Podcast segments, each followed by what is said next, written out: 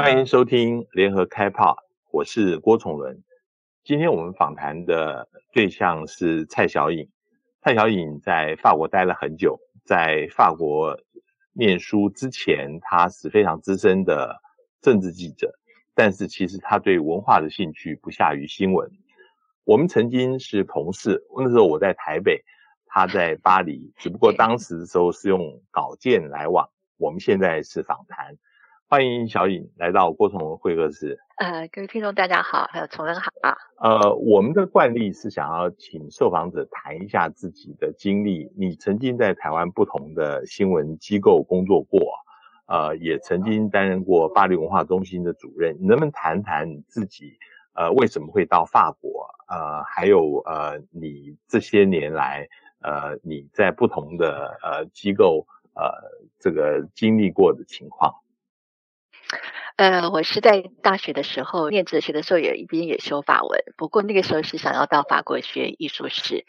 呃，但是在台湾的新闻工作经验，加上说，呃，到了法国之后，看到法国的艺术展览的有很得天独厚的丰富，然后加上法国的社会科学的讨论应用又到处，就等于是俯击俯拾即是，所以我最后选择了社会学的研究。毕业以后，呃，担任过中时和中央社的驻法国记者，然后在二零一四年的时候。被只有一面之缘的前文化部长龙应台就任命为巴黎文化中心主任，啊、呃，进入了以前新闻记者不了解的 官僚体系，啊、呃，这也才了解到许多不足外人道的行政运作。呃，然后在卸任之后，我就写了我父亲他们山东八连中的流亡和七三白白色恐怖的这个历史故事的一个漫画脚本。然后也从事广播记者的工作。呃，我自己在法国就是待了这么久，就觉得法国是非常美丽的国家，在文化和历史的底蕴呢，就使得它既沉浸在传统之中，又有那种很很天马行空的创造和想象力，然后也有他很独特的生活艺术和美学品味。那呃，我觉得远远超乎我们想象的，还包括到他在生活里面的一些公民思辨。还有社会互助这样子的民众相互之间的情感这样子，那这所以这也使得他跻身为说外国人很憧憬的天堂之一。那文化上面虽然是百百花齐放，政策上左派的那种家庭团聚啊，还有移民优，就是成为移民优先的选择，而不是说像加拿大的艺术艺术移民，所以它就成为说呃最近十年十多年来很严重的一个社会问题的根源，然后。极右派声势就逐渐高涨，这也显示就法国人在意识形态上的一个坚持。然后，呃，国家在很多的层面的结构上都很难向前，因为每每次一有改革，就会有街头的游行抗争。而在一些欧呃欧洲一些国家都已经极右派入执政的今天呢，法国媒体还是用这种抹黑的方式污名化极右派。明年总统大选是不是会演变成美国前总统川普竞争的时候的一个精英对民粹这样的一个现象？其实现在是有待观察的。好，我们等一下最后会谈到法国呃明年的选举，但是今天我想跟小颖特别谈的就是最近。呃，澳洲呃废弃了跟法国的这个潜艇合约的这个事情，这个是最近的一个月以来大家讨论不休的一个事情啊。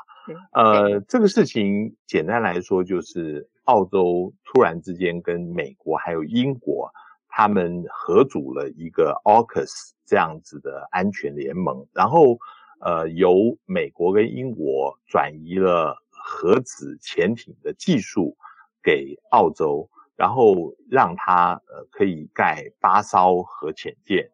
这个事情其实澳洲之前在二零一六年的时候曾经跟法国呃签订了一个合约，那个时候要盖十二艘的柴电动力的潜舰啊。呃，后来嗯、呃，这个约等于是跟法国废弃了。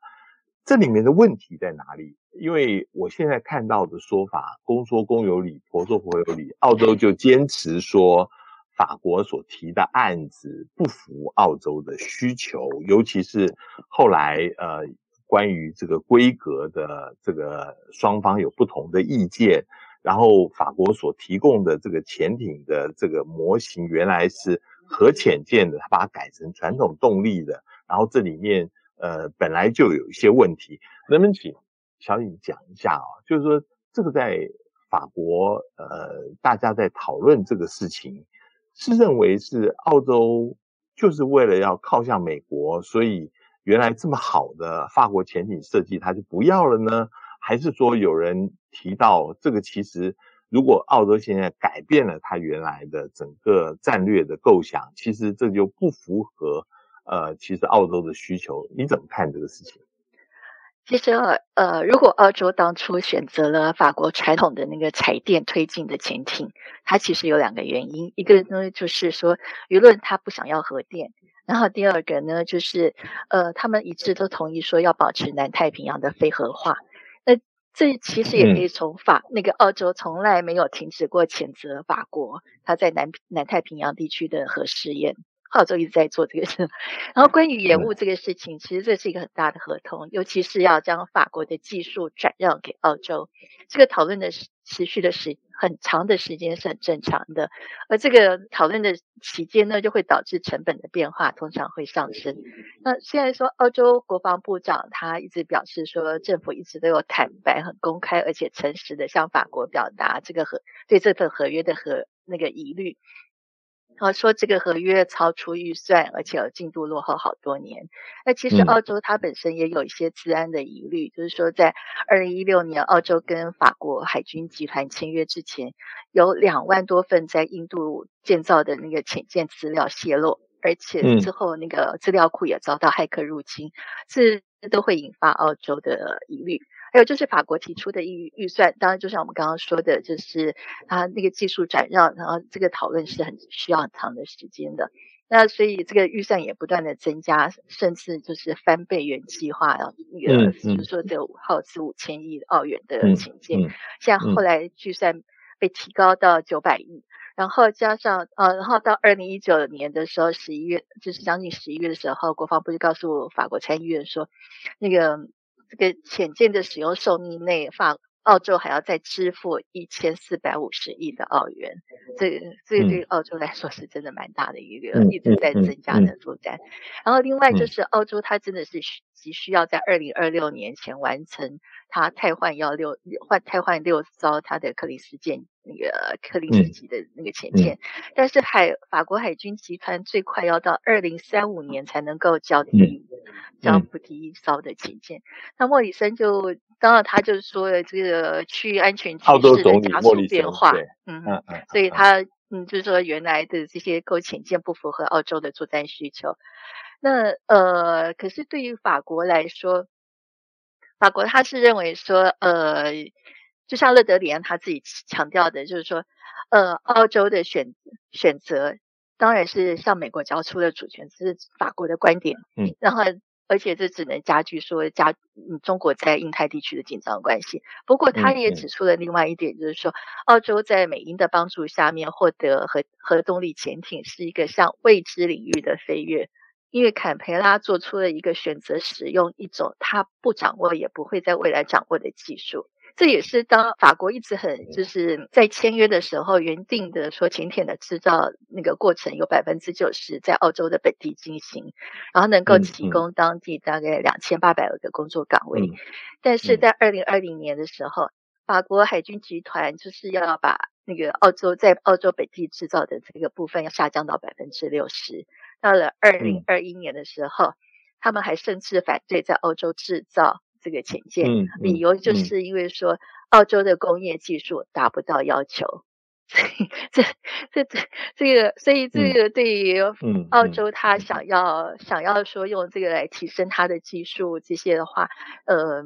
这是一个比较比较难突破的。所以法国一直在这个这个当中一直在跟澳洲在做协调，这这个他们技术升级的这个问题是呃，不过现在 AUKUS 这个协议类似于二零零五年的一个美英核协议。结果到了，就是呃，现在这将近十六年之后，就这个协议它遇到很多困难啊，在核供应国的集团中，这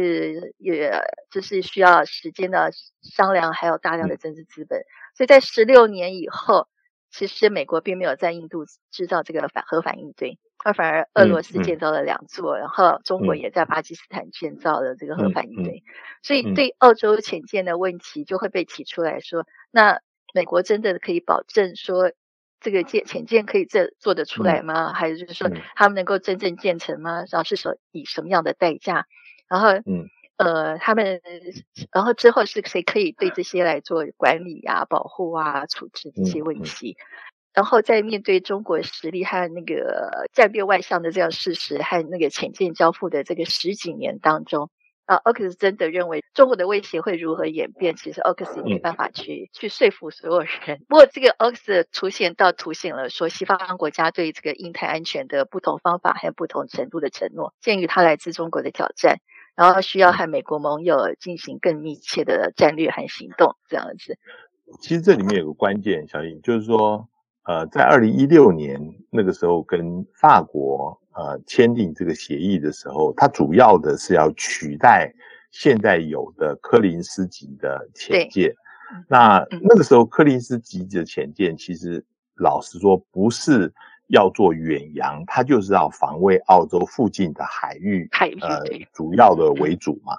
那你现在你你是不是到了二零二一年？澳洲的整个它的战略构想改变了，它等于是跟美国更紧密的结合在一起。它把中国认为一个假想敌，它需要有远核子动力潜舰才能够做远洋的，呃，这样子的一个呃战力的整备，而跟原来的二零一六年的想法是有很大的差异。这个是一个主要的一个澳洲的需求的改变。对，我我想在 COVID 的这一年，就是二零二零年的时候，这个是澳洲跟对中国的整个态度的大转变，就是嗯，那个中国一直在批，就是对于澳洲提出来说要去调查那个 COVID。的来源的这个事情上面，嗯，呃，中国中国是很积极，就是很强硬的在。小颖，你讲的就是新冠疫情嘛，COVID，对对对，新冠疫情，对对对对对。呃，所以所以这整个对澳洲来改，就是对澳洲是一个大转变，然后中国的中国的非常就是对澳洲的态度非常恶劣，然后我想是这样，也也是这个啊这个态度让整个澳洲就是觉得说在。中国的咄咄逼人，还有他在战略上的一个扩张，所以他他觉得说，他原先构想的他的一个国防战略，呃，柯林斯级的这些，还有就是呃，法国的这些动财力动，就是、呃、核舰艇不足以应付自急剧而来的中、嗯、中国的这个局势改变。我接下来的问题就是说，这个事情发生了以后啊。呃，这对法国来讲是一个很大的一个一个一个冲击啊。那我的问题是，这个事情据说已经谈了一年多了，谈了十六个月、十七个月，为什么法国完全被蒙在鼓里？是英国、美国跟澳洲他们保密的程度非常的好，还是说法国在这个事情上是被？呃，被误导了，以为这个事情完全没有问题。那那呃，相关的法国的这些情报机构难道没有什么责任吗？这个在法国怎么讨论？如果说法国他感到很震惊啊，部分的原因是因为奥克斯他的一些相关细节啊，几乎就是在六月份的时候，那个七大工业国的在英国的举举举办的时候，然后。美国、英国和澳洲三国领导人在那边敲定的，而且在七七的，而且在那个七大工业国的期间，马克龙他那个时候还力推说法国啊、澳洲和印度三方对话机制，然后所以他们三国的领导人也在七七的峰会上面宣布说要努力合作。那对法国人来，对法国来说，这就是美澳洲的那个表里不一，然后欺骗和假装，所以。对，对他，所以法国才会指责说，盟友是背后插刀，而且在七 G 七的时间是说谎话这样子。嗯，而且在八月三十号的时候，然后第一届的法国就是和澳洲的那个外交和国防部长，就是二加二的部长会议。他们那时候还发表了就是澳法的倡议报告，而就两国的强化战略伙伴关系，说要采取共同行动，还就是说要呃还要加强和多样化军事合作的谈判，还呃来支持法国军队在印太地区的布局，而且。这个会议上面还强调了说未来潜艇计划的重要性，只不过是没有想到半个月以后法国就被背后查到。嗯嗯嗯。那至于法国情报机构在这个案子上面，其实就大家目前看起来的话，其实是很薄弱，因为在九月底的议会质询的时候，然后议员们也就试图就是觉得说。就是要找出来说，在突然澳洲突然取消订购这个事件中，呃，存在的这种情报过失。那外交部长他就说了，法国海军集团根本就没有发现有什么事情要发生，政府也没有，嗯嗯、没有任何一个人意识到问题 将会发生。嗯嗯。嗯嗯那澳洲寻找这个整个整个新的交易呢，是在一个很小的一个很小的委员会中。做成的，就是英国首相办公室这个，就说就是他们那这个整个的整个的一个委员会，全国只有十个人知道这个相关的细节。嗯嗯。那所以那个尽管法国法国的官员就很天真的说，我们不监视盟国啊，当然因为嗯嗯这样子反讽就是美国的他常常在监视盟国这样子。嗯嗯嗯。然后法国的里昂就说，为了要更进一步，假设说要更进一步，法国情报部门就。不得不使用我们不想使用的方法，是嗯嗯嗯，但但通常是，但大家都认为这是自圆其说，嗯嗯。不过这三个国家都是 Anglo-Saxon，呃，就是说 Anglo-Saxon 这个这样一个事实，也提醒了法国还有欧洲，就是说他们之间的联盟事实上会比其他的联盟都还要强大，然后而且就是当就是那个五眼联盟这这些。呃，这个这个是就是有关这些间谍丑闻的这些记忆都存在，然后法国就是和其他、嗯、几乎是和其他国家一样，就对于这个 Anglo-Saxon 的这个、嗯、这个联盟，他们其实是没有任何的幻想的。嗯嗯嗯嗯，我我我另外接下来的问题就是说，呃，这个事情，呃，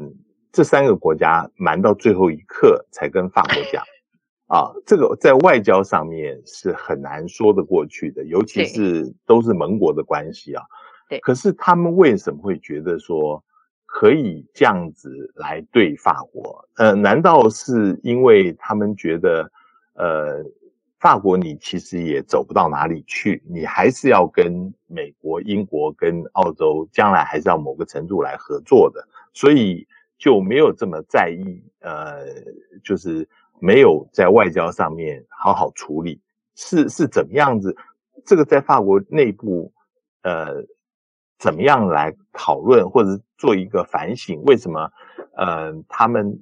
敢这样子对法国这样子背信忘义，或者是说，他难道不知道这会有什么后果吗？那进一步讲，法国能够给他们什么样的后果让他们承受吗？其实我觉得这个问题来说啊，就是对巴黎，呃，就是法国的外交和经济，这些都是紧密相连的。我觉得法国它还是一个所谓的中等普通国家，我不能说它是大国这样子。可是呢，它在外交活动和那个它的它的整个创新的概念上面，还有就是文化的影响上，法国的设法要保证它在所谓的大国这样做呃大国的这个概念中去发挥作用。其实我觉得它的，这其实这个事情也让大家看出来说啊，其实法国的实力并不是，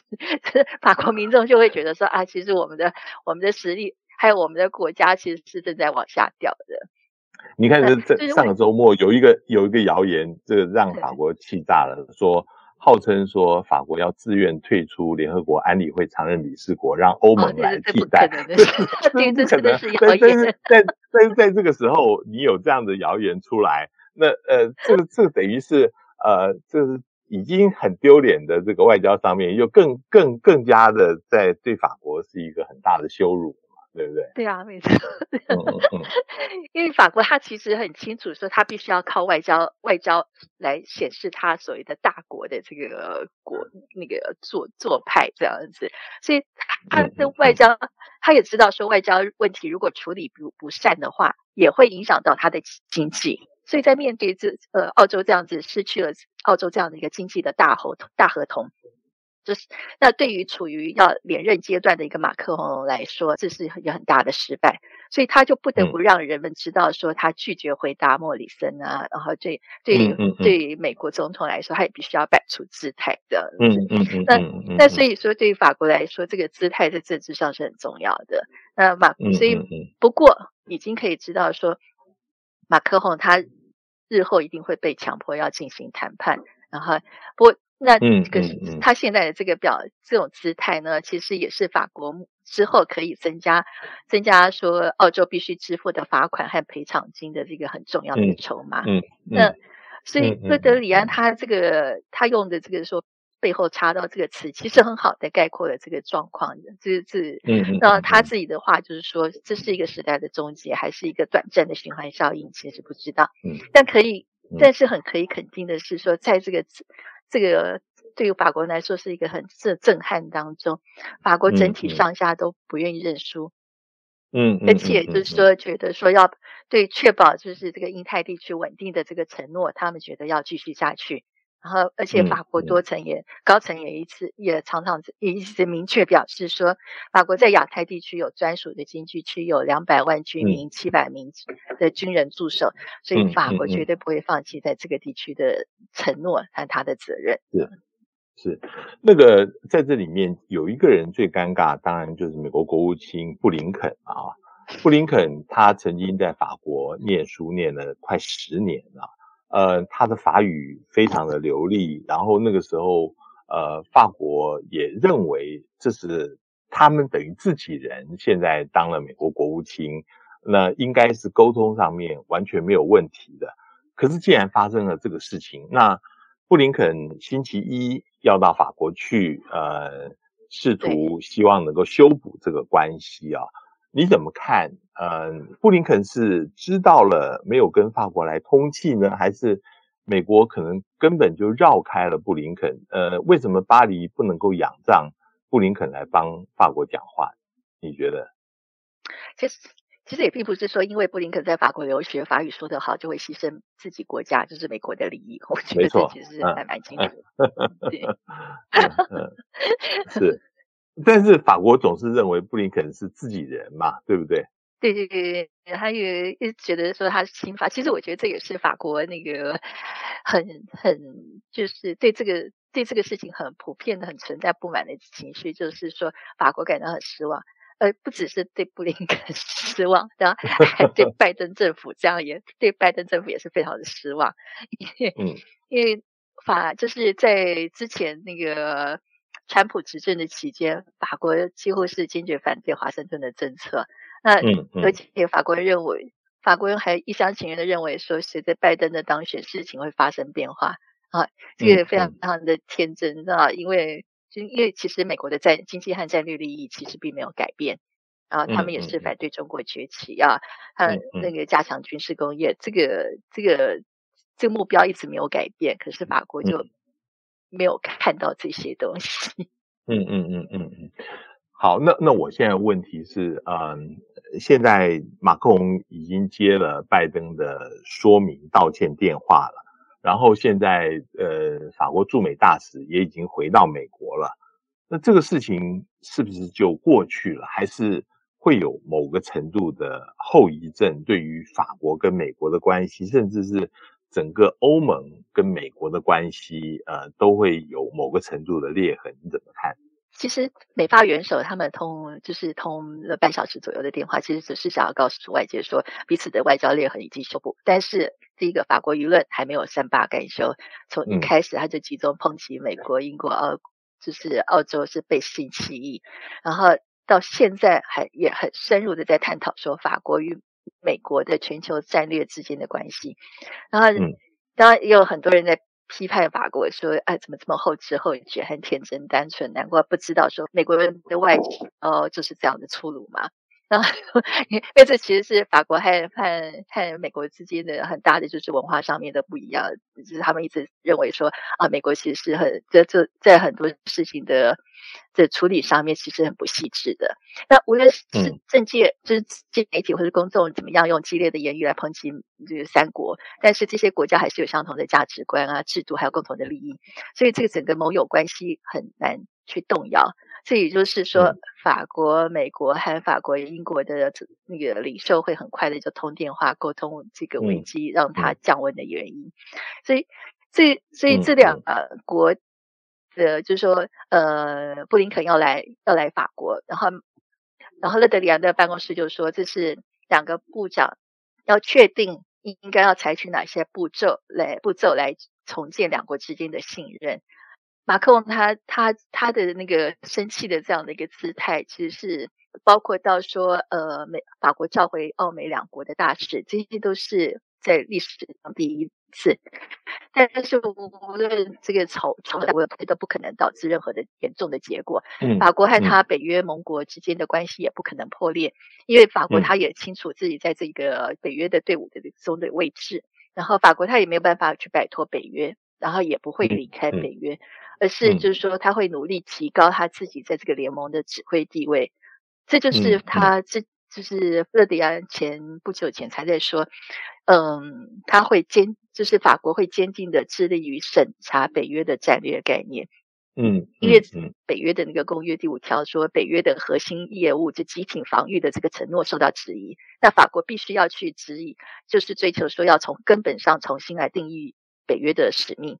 然后这就是，其实这也是是马克龙之马克龙他之前在讲到说，那个北约脑死亡，这要必必须要重新定义战略地位、战略问题的这个言论。那其实另外还有一个就是，现在澳洲它的决定是由于中国威胁上升，也是由于北约的战略过于模糊不清，所以所以在面对日益上升的这个威胁的时候，澳洲当然选择美国，而不是选择法国来保护自己。嗯嗯嗯嗯。那个马克龙他呃虽然不会跟呃美国就是完全决裂，但是这个会不会影响到就是欧洲或者是欧盟乃至法国这边主张的，考虑到自己是战略自主，呃，要摆脱对于美国的依赖，这个会到什么样的程度呢？马孔之前讲北约脑死，但是他会，呃，到一个程度要建立起欧洲自己的军队，然后有自己的这个指挥体系嘛？你觉得？其实啊，欧盟他表示支持巴黎嘛，因为欧克斯这个联盟啊，嗯、就是对。就好像是美国扇欧洲的一个一记耳光这样子，然后欧洲然后就清清楚说啊，其实他们对华华盛顿的骗局是毫无防备的，因为他们之前还一直在做梦，说是呃呃那个拜登会改变，就是然后跨大西洋盟什么这些的，然后所以所以从欧盟开始的时候，欧盟欧盟从方从欧盟开始来讲，就是说从潜艇危机一开始就明确表态支持法国，那欧洲的舆论其实也对法国和欧盟。来强调，就是说，呃，应该要逐逐步建立自己的防务设备，还有就是要要支持，但是口头的支持和华盛顿发生冲突。嗯，尤其法国在亚太地区，它有比英国更多的领土、军队和影响力。然后法就是影响力，我们再说。法国他本来是希望能够在太平洋这个事务上面能够更多得到更多的尊重和咨询。可是呢，奥克斯的出现就是给人一种对边蔑视和边缘化的一个这样子的感觉。这也这其实对欧盟的其他国家也是感同身受的地方。对法国和欧洲的利益，他们直接就影响，就是受到印太问题的影响，然后包括中国崛起对战略形势的影响。所以巴黎或是说欧盟对这个在这个方面，其实他没有，他们已经走出了他们的那个天真，而强调说在印太地区要有捍卫他们的利益。嗯，应对这个挑战呢，是要通过军事集团的这种简化的方法。不过，欧克斯也提出来另外一个让就是一个问题，就是说欧盟它是否会愿意和有能力为印太地区的硬实力回应做出贡献？这其实这也是另外一个，就是刚刚我们提到说那个刚刚你提到就是欧洲它的战略自主的问题。战略自主当然是巴黎的大力支持，然后希望能够发展战略一个主权。就是欧洲的战略自主权这样子。嗯，那其实这个问题在阿富汗美国撤、嗯、撤军之后，马克宏和那个梅克尔他们在工作晚餐的时候就提出了这个问题，然后而且说是分享了相同的观察结果，嗯、就是美国对欧洲人来说变得越来越不可预测，而且他们一致认为说需要加强欧洲的主权。嗯，那这一点，这点上面，欧洲自主其实已经在欧盟讨论很久了。那川普的政策也加速了这个理念的具体形成。嗯，那拜登上任的时候是之前虽然减缓了欧洲内部的讨论，可是在美国从阿富汗撤军之后，这个问题被正式提上台面，还将在十呃十一月的时候呃把它具体形成，就是欧盟外交委员会那边已经觉得说要把它正式提出来。那嗯嗯，就是虽然这个防务会是采纳法国的提议，但实际上呢，就是美国的军事支持还会，就是对于美国保护之下的其他东欧国家，其实还会继续支持他们，所以这些国家的态度也是值得商榷的。然后由于英国退离开欧洲，只剩下欧法国在欧盟内部拥有这个核能力，可是呢，法国的这个拥有核能力。却不可能像美国那样子去保护欧盟的其他成员国，其实这是很现实的问题。所以换句话说，其实以前美国一直说不要把重点放在欧洲，欧洲现在看到说啊，以前美国好像是讲讲，但是通常都还是呃重视欧洲多过于呃亚洲的。现在可能突然之间发现这个已经不再是讲一讲，是变成真的了。呃，美国现在重视印太，可能已经远远超过对欧洲的重视了，是不是？对，所以这个 AUKUS 他创造着一个新现实，嗯、就是欧欧萨克森他们和欧洲大陆国家的之间的距离会越来越远，然后实现欧洲军队或欧洲大陆军事联盟，就是和北约北约分开的这样的想法，可能就会有一个现实上的意义。嗯、那欧盟就是各国都知道说要面对这样的一个危机，就是要打造一个强大和独立的欧盟。然后在军事和经济上面有战略主导权，在这场外交危机对欧盟人来说的话，是一种对欧洲主权的一种鞭策。嗯，那法国他他已经说了，他不要在这个事件后，就是从那个参与印太事务的印太地中退缩，而且他要在二零二二年，就是明年他担任欧盟轮值主席国的时候，加快实施欧欧盟的整个印太战略。法国明年四月要总统大选，那目前呃马克龙连任的机会是怎么样？他呃有没有明显的对手？现在在法国政治上面，还是说呃其实即使是第一轮呃有遇到对手，但到第二轮通常都是没有问题的？你怎么看？其实啊，马克马克龙这次在当选的机会其实应该是非常大。原因就是没有对手，所有的反对派都是分裂的，其右派也分裂，右派也分裂，极左到社会民主左派的几个部分，所以他没有真正的对手，除非除非这些人这些这些分派的对手呢，他们异中求同，只提出一个候选人，所以不然的话，我觉得他的胜那个胜选其实是还蛮大的。嗯，现在大家对他的执政在经济上面，在其他方面是满意的吗？其实我觉得还好，就是当疫疫情这个事情让让他很多就是很多东西其实呃停滞的，就是说经济上停滞，这些都不是就是非战之过。然后嗯嗯呃，可是他的就是他在处理疫情上面的那个满意程度也还是也是一般一般，就是大家觉得也还。也没有太满意，就是因为之前最开始的时候，就是应该是说他们太相信那个世界卫生组织吧，然后所以他们那个掉以轻心，嗯、不是像不是像台湾立刻就很很警觉，警觉那个中国的说法是不可信任的。嗯、那呃，所以疫情的这个问题让就是让他的支持支持率是会下降一些，可是也还好，就是因为至少。经济上面也没有那么惨，就是就是说，呃，目前经济又整个又开始起来了，那所以就是。说，他呃，当然就是批判他是那个他虽然是中间派，可是对左派而言他是资本家的代言人，可是可是至少。经济上没有到这么差的一个程度，所以我觉得他在在就是在当选的话，其实其实是还有胜算的。好，非常谢谢今天呃跟小颖连线，希望这个等到距离法国选举近的时候，再跟你来谈呃法国的总统选举。谢谢，谢谢。上网搜寻 VIP 大 U 点 .com，到联合报数位版看更多精彩的报道。